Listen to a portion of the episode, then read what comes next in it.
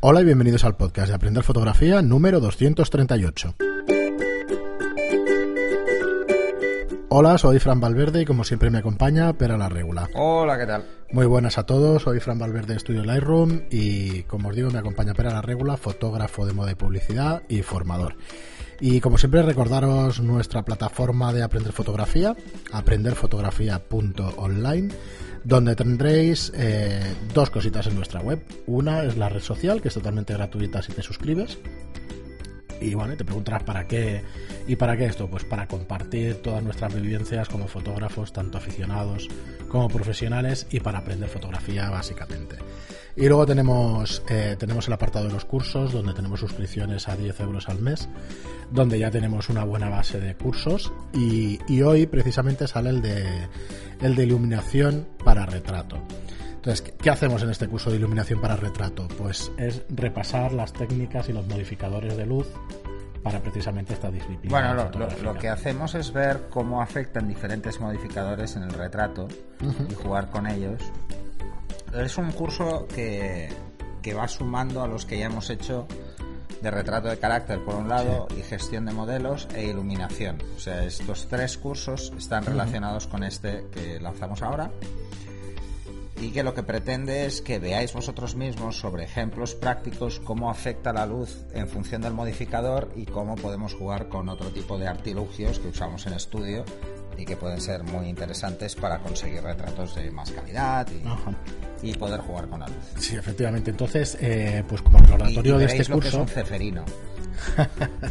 que no es un que no es un que no es un chofer no no es un restaurante de Vilanova que se llama así ah sí que se llama restaurante así, que se llama Ceferino enfrente de la playa y eso seguro que alguno de los oyentes o escuchantes ah, lo, vale. lo, conoce y es famoso en Vilanova está a pie de, de playa o de, de, puerto y está chulo eh, bueno está chulo eh, para gente de mediana edad aunque ya nos podemos contar es que yo lo recuerdo hace 20 años ah. y era para cincuentones entonces claro ah, estamos vale. ya o sea es para, estamos ya es para mi quinta sí estamos ya en esa se come bien en esa da época. igual a los de mi quinta somos sí es, así y de fiestas un poco así eh, por Hombre, la noche yo tal, esto del plan guateque y tal ya no, ya no, ¿no?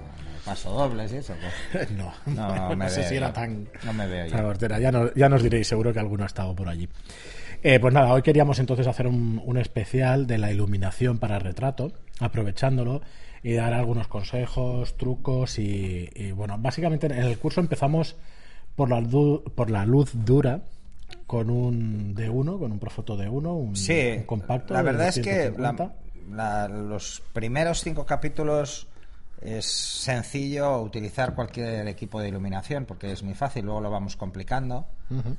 Lo vamos complicando porque los modificadores ya, bueno, cada vez son más difíciles de conseguir ¿eh? y luego eh, o bien porque necesitamos mucha potencia de luz o porque, por ejemplo, si usamos ventanas muy grandes ya veréis cómo afecta, es, es muy diferente. Pero bueno, hay algunos modificadores que, aparte de que son caros, eh, pues algunos cuesta mucho conseguir, como uno que utilizamos que es el Mola. Eh, porque no sé ahora quién es el importador. Antes lo llevaba Innova Foto, pero ahora no tengo ni idea de quién es el importador, porque ya no lo llevan. Así que, mm, pero que sepáis que, por ejemplo, es un, es un reflector que en todos los estudios de alquiler que yo conozco, sobre todo en Barcelona, está uh -huh. en todos prácticamente, ¿eh? porque en todos los más grandes está. Aquí en Estudio uh -huh. Lightroom también lo tienes. Uh -huh. O sea que y que es muy peculiar y, y, que da una luz que a mí me gusta mucho. Me, me, gusta muchísimo para retrato y que trabaja con tres medidas. Eh, el, el, Demi, el Euro y el Manti. El Manti es enorme, es, es de... creo que es metro cincuenta de circunferencia. Uh -huh. Es muy grande, es como una octa, como una octa 5. Uh -huh. O sea que, que es, bueno, es muy interesante, ya lo veréis. Aquí vamos a utilizar uno que se utiliza mucho hasta medio cuerpo, pero que en, en, retrato de plano de busto es fantástico. Entonces empezamos, como decía Fran, por luz dura y vamos viendo, de entrada vamos asentando el concepto de luz dura, uh -huh. que para mí es fundamental que nos quede claro. Vamos jugando con reflectores, vamos jugando con pantallas, vamos jugando con luz de contra, luz de efecto, eh, luz de fondo. Eh, para que se vea cómo podemos ir construyendo el retrato paso a paso. Luego hay ejercicios que veréis que utilizamos banderas, mm, tanto para evitar eh, luz parásita como para, para, proyectar sombra. Ya lo veréis que esto parece una tontería, pero es muy útil. Eh, jugamos también con un Beauty Dish, jugamos con el Mola, como os decía. Jugaremos con un Ring Flash, veréis cómo utilizar un Ring Flash y las características que tiene, pues es una luz muy peculiar que se puso muy de moda hace unos años, eh, pero muy, muy de moda. O sea, había fotógrafos que solo hacían retrato con ring flash. Y entonces yo creo que el mercado se saturó un poquito del ring flash. estética. Y ahora vuelve un poco. esas de, de o de Squire o de Squire, como se diga, que, yo creo que estaban hechos con eso. Mm.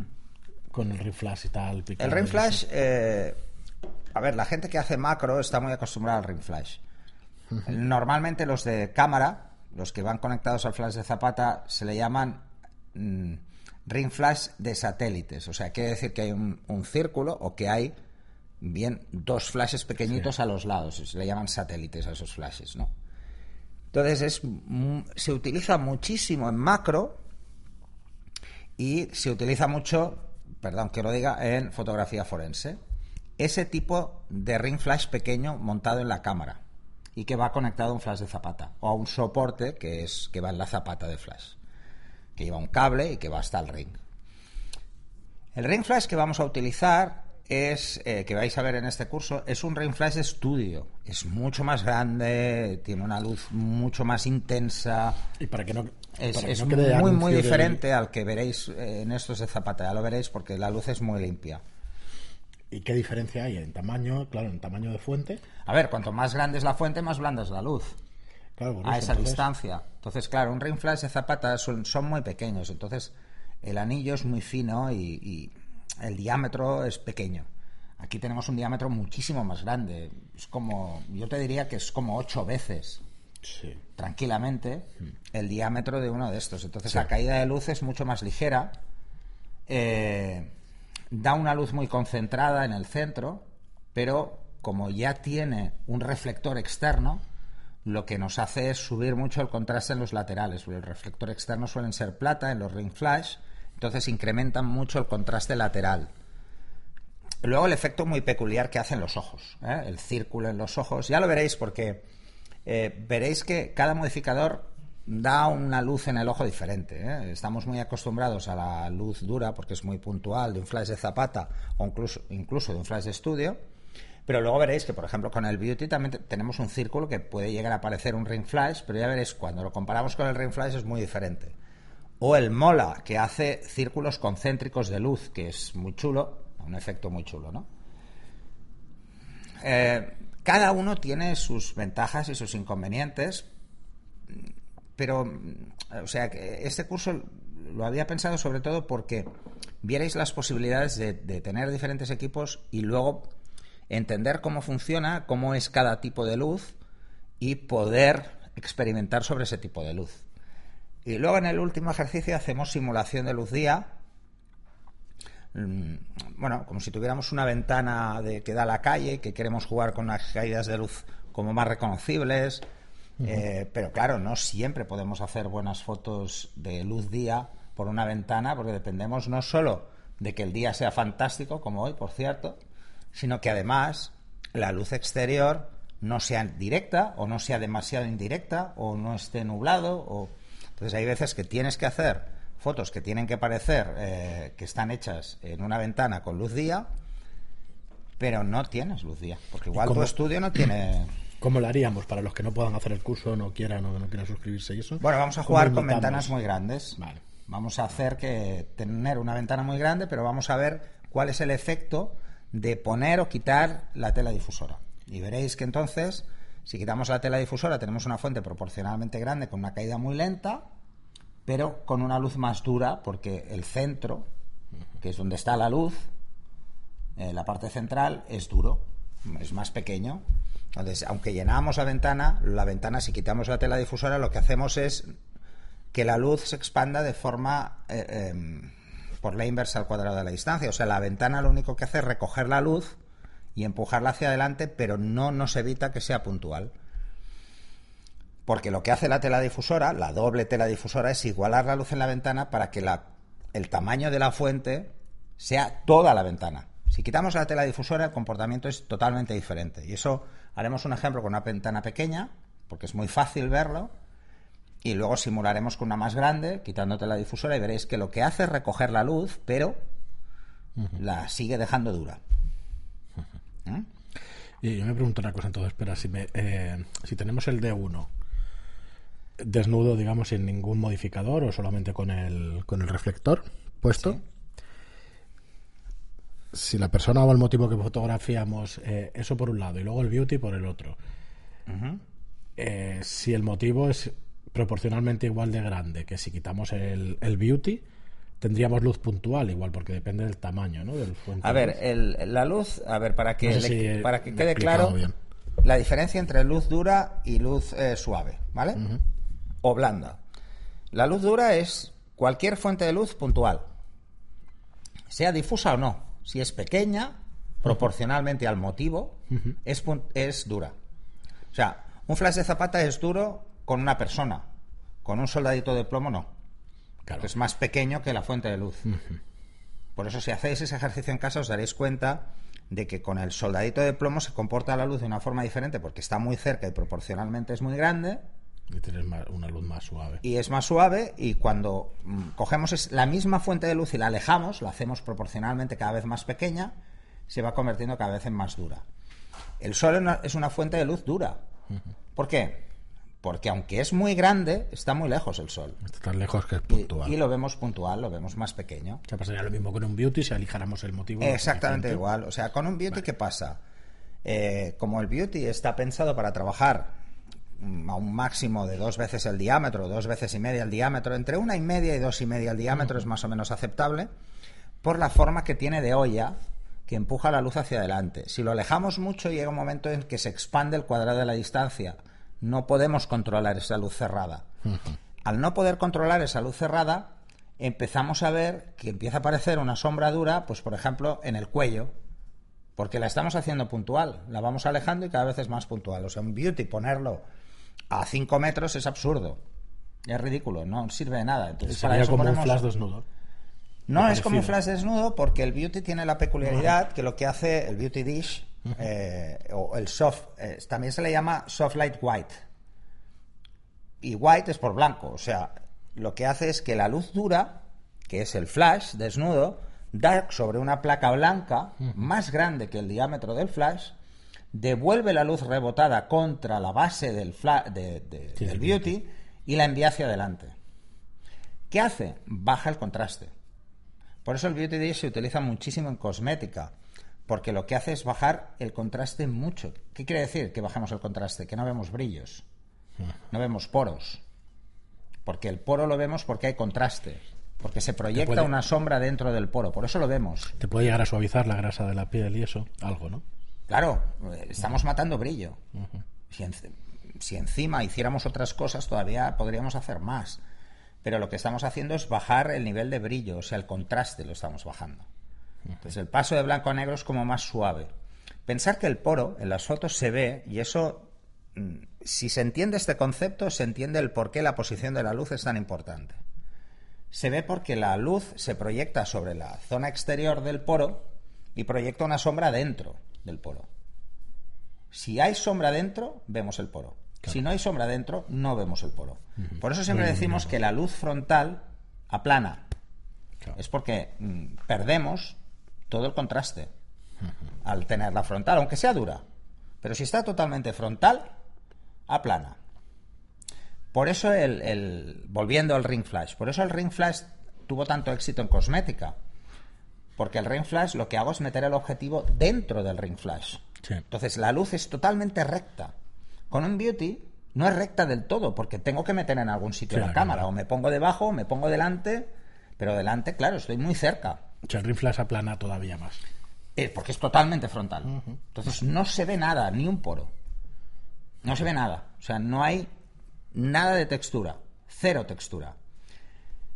Para evitar que esa textura sea fea, esa falta de textura, si, si, os fijáis, los ring flash que ya van montados, los laterales, hay blancos y hay plata, pero la mayoría son plata. Son plata. Entonces, ¿para qué son plata en los lados?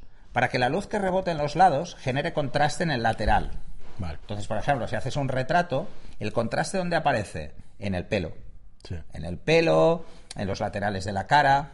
Parece que es la zona más exterior. sin hacer viñeteo. que lo Y que ahí es donde sí que vas a ver- tener una ligera sombra, porque tienen una aleta y esa aleta lo que hace es empujar de forma cruzada la luz. Luego el mola juega con dos cosas. Juega, porque el, el mola tradicional el- es como un beauty, pero tiene ondas. Y luego la parte frontal, en vez de ser blanca, es eh, perforada. Entonces, la parte interior es blanca, pero la parte exterior, que es como plata, la veis perforada. ¿Eso qué quiere decir? Que el 50% de la luz que tiene el flash pasa directamente en línea recta hacia adelante. Y la que rebota y sale por los lados de la cabeza del flash va a las curvas estas, a las ondas que tiene, haciendo que la luz se cruce y eliminando cualquier sombra que pueda generarse. Por eso marca Y encima, como es blanco, pues lo que hace es bajar el contraste. Pero ¿qué pasa? Que la luz que entra frontal sí que tiene contraste, con lo que se ve todo súper definido, como la sensación que da el mola es como muy tridimensional, como muy real, como hiperrealismo. Ajá. Por eso mm, a mí me gusta tanto en retrato de carácter, sobre todo en hombres, queda fantástico. Sobre todo si hay barba, por ejemplo, porque verás todos los pelos separados perfectamente sin ni una línea de sombra. Pero como las ondas, hay, muchos, hay muchas ondas, hay tres niveles de onda, la última lo que hace es levantar la luz hacia arriba y no desaparecen todas las sombras que hay debajo del cuello. Con lo que da una sensación de tridimensionalidad muy extrema. Y este lo disparamos Y este es muy también. grande. Pero lo disparamos a la altura de los ojos, lo levantamos un poquito, hay que picarlo. Este un tiene la ¿no? ventaja con respecto al Beauty, que además, como es más grande, puedo ponerlo más lejos. Me puedo poner delante incluso. Delante y tenerlo picado. Como es muy profundo, evita que la luz se abra muy rápido. Por eso Vale. puedo ponerlo un poco más lejos. Y, y puedo ponerlo ligeramente lateral y no se nota. Que esa es otra coña. Eh, no se nota precisamente porque la luz está cruzada así. Y como no proyecta una sombra como podría hacer el Beauty, porque es muy cerrado y más corto, Nos da un poco más. da de- una luz diferente.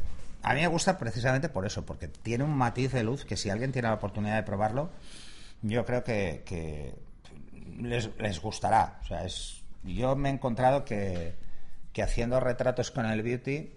Mira, hay una foto de Chris Morrison que está por la web, en- la he subido varias veces. Eh, está en la red social, si entras en mi perfil la veréis, en, en una sección que pone personajes, que es un retrato tal cual, sin ningún tipo de retoque, en color, tal cual salió, eh, que está hecha con el mola aquí precisamente. Fran, eh, Vale, vale. hicimos con este. es. Ya sé cuál es. que es y es un La voy a- ejemplo voy a claro de, eh, de lo que un mola os puede dar en cuanto a sensación de textura. Mucha gente me pregunta, oye, pero esta foto la has editado, le has hecho algo porque eh, tiene una profundidad y una textura diferente. Además, Chris es un tío, pues como muy guapote y muy atractivo, es un tío cincuentón guapete y tiene eh, unos ojos así como muy brillantes. No, no, es solo la luz del mola. Y eso sorprende, sorprende bastante. De hecho, el... además es un reflector muy caro, ¿eh?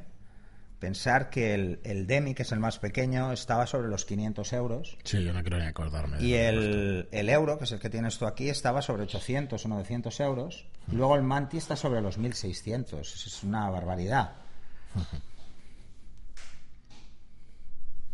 Sí, sí, Entonces, claro, recargar. eh, por eso quizá es muy fácil encontrarlo en estudios de alquiler, pero muy difícil encontrar, o sea, que, que fotógrafos lo compren, ¿no? Y bueno, mm, es un poco así. Sí, si te vas aquí a, a la galería, creo que lo puse. Sí, le pondré el link en las notas del programa para Creo que, que lo lo puse. Si te vas aquí a personajes, personajes. sí. eh, creo que lo puse aquí. Eh, yo, a ver, y si no lo subiremos, ¿eh? Y si no está, subimos esa foto, se la paso a Fran para que la ponga. Sí, Pero bueno, tengo sí. muchas hechas con el Mola, ¿eh? De hecho, probablemente habéis visto unas de Rafa Margo, Hmm. eh, unos retratos de Rafa Margo en blanco y negro. Esta, es peculiar porque es en color, pues están hechos con el mola, pero en vez de con el euro, que es este de aquí, con el demi, que es el pequeñito. Y luego una sesión de moda que hice en Valencia, que usé el manti, porque para cuerpo entero da una textura a la ropa eh, espectacular. Y una cosa, pero entonces es cuando utilizamos una ventana ya no pasa como el mola, entonces genera una sombra si la ponemos lateral. sí, lo ponemos lateral. Si ponemos una ventana, entonces no se parece nada al, al Mola Neon Beauty, porque lo que hace es te da una sombra cruzada que al final eh, vale, eh, no ah, no, no la he subido. pues bueno, la subiré. Subiré esa foto porque a, mí es una foto que siempre me ha gustado mucho. Además, una foto que debe tener como 10 años. Hmm. Y, pero, por ejemplo, esta de Rafa eh, también está hecha pues mira, con el mola. Pero de todas formas, ya te digo, es diferente esta, ¿eh? porque es una luz mucho más picada, en un fondo negro, es como mucho más dura. Así que sí, os subiremos las dos. Ya, ya te pasaré, Fran, para que subas al podcast eh, la de Chris, que a mí me encanta esa foto. Me, encanta, siempre me ha gustado. Pero bueno, y es muy sencilla, ¿eh? es una foto en una sesión que hicimos. Además, Chris no es ni modelo, eh, era la primera sesión que hacía, había sido modelo cuando era joven. Hicimos esta sesión que, fue un regalo de su mujer que es amiga de, Alex y bueno, y al final eh, se lanzó tanto después de verse esas fotos que ahora está haciendo de modelo ocasionalmente y la verdad es que le va muy bien. perfil. Sí, porque da el perfil, da el perfil. muy bien. Es un tío que, además es un tío que al que vale la pena no solo conocerlo, sino incluso hacerle fotos porque es presidente de una ONG que, que bueno, monta escuelas en África y estuvimos colaborando con él por, el, por la ONG y la verdad es que es un tío con una vida apasionante, ha hecho muchísimas cosas, es un tío que vale la pena. O sea, que además de hacerle fotos es que te, apetece, ¿no? Porque, sí, sí, te explica Porque ya sabes que su cara va a explicar muchas historias. Muy bien. Y bueno, y ese es el, curso de... te sí, te preguntaba por el tema de la ventana, que entonces, claro, la luz es muy diferente porque si viene de lado y tal, lo que estás diciendo es rellenar y levantar sombras y todo esto, pues esto no sucede, aunque sea una luz suave, porque sea A ver, es que cada, tipo de iluminación eh, pretende buscar un mensaje concreto en retrato.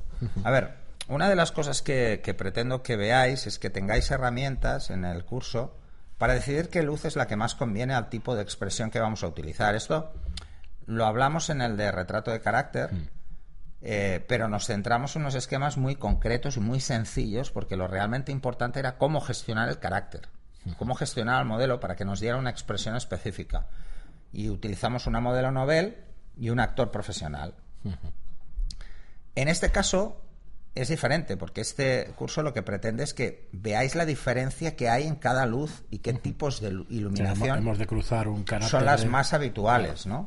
De hecho empezamos con una iluminación que es que es básica eh, jugando con luz dura. Pero luego, por ejemplo, jugamos con la misma luz dura y la ponemos centrada y picada y tenemos un Paramount de toda la vida, un mariposa. Pero luego al mariposa, pues, ¿qué hacemos? Vamos jugando con un reflector, vamos iluminando el pelo por detrás, vamos iluminando el fondo, vamos jugando más, ¿no? Entonces la idea es ver cómo ir construyendo todo lo que sería un set de retrato para cada tipo de retrato y cada persona. Por ejemplo, el beauty está claro que, que mm, a una para una chica queda fantástico, para un chico ya, pues hombre, no queda tan bien, porque aplana tanto que perdemos carácter, pero que también se puede utilizar. Y pensar que tenemos el soft light white, que es el, el beauty de toda la vida, pero luego tenéis el plata, hay un que no se llama beauty, se llama soft light eh, silver, que es que simplemente lo que jugamos es con contraste y se utiliza, por ejemplo, mucho en, en, joyería. Cuando vamos a hacer joyería necesitamos no perder el contraste para mantener el brillo de la joya. Con los mola pasa lo mismo. Con los mola hay tres niveles de mola. Están los blancos, están los plata y luego están los mate. Es el plata, se utiliza mucho para joyería, para retrato con joyería o para jugar con joyería directamente. Y el mate se utiliza para situaciones mixtas. Y, hombre, la verdad es que es, un no, es un no parar. O sea, hay un montón de opciones en cuanto a iluminación. Así que es importante que veamos esto, ¿no? Y, en en el de iluminación, pues por ejemplo, estuvimos hablando de los ratios. Pues esto es un poco si no habéis si no habéis hecho nunca iluminación en estudio, el orden es iluminación en estudio, luego entender el por qué la expresión es tan importante, que sería el de retrato de carácter, y luego cómo podemos aplicar diferentes esquemas en función de lo que busquemos. No, no pretendo meter crear un dogma, ¿eh? O sea, no, no, es el retrato se tiene que hacer así, no, no. Porque eso sería contraproducente para todos. El retrato lo tenéis que hacer como os venga a vosotros a la cabeza. Sí, no, no soy nada partidario de, fórmulas, ¿no? De... fórmulas mágicas y supremas para hacer un tipo de retrato particular. Eh, lo máximo que os puedo decir al respecto es que seáis consecuentes a nivel de composición.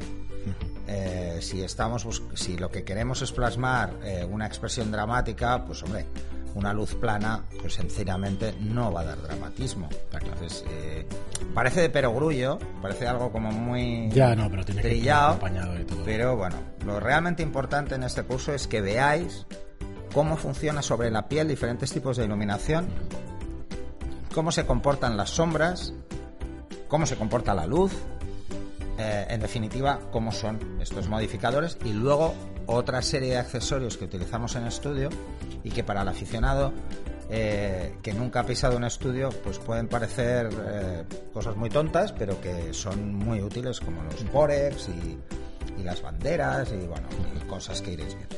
Muy bien, pero pues hasta aquí el programa de hoy. Recordad que si os gusta nuestro contenido y queréis echarnos una mano en la difusión, eh, la mejor manera de ayudarnos es poniéndonos una reseña de 5 estrellas en iTunes o un me gusta y un comentario en iVoox. Muchísimas gracias por estar ahí y hasta el siguiente programa. Hasta el siguiente.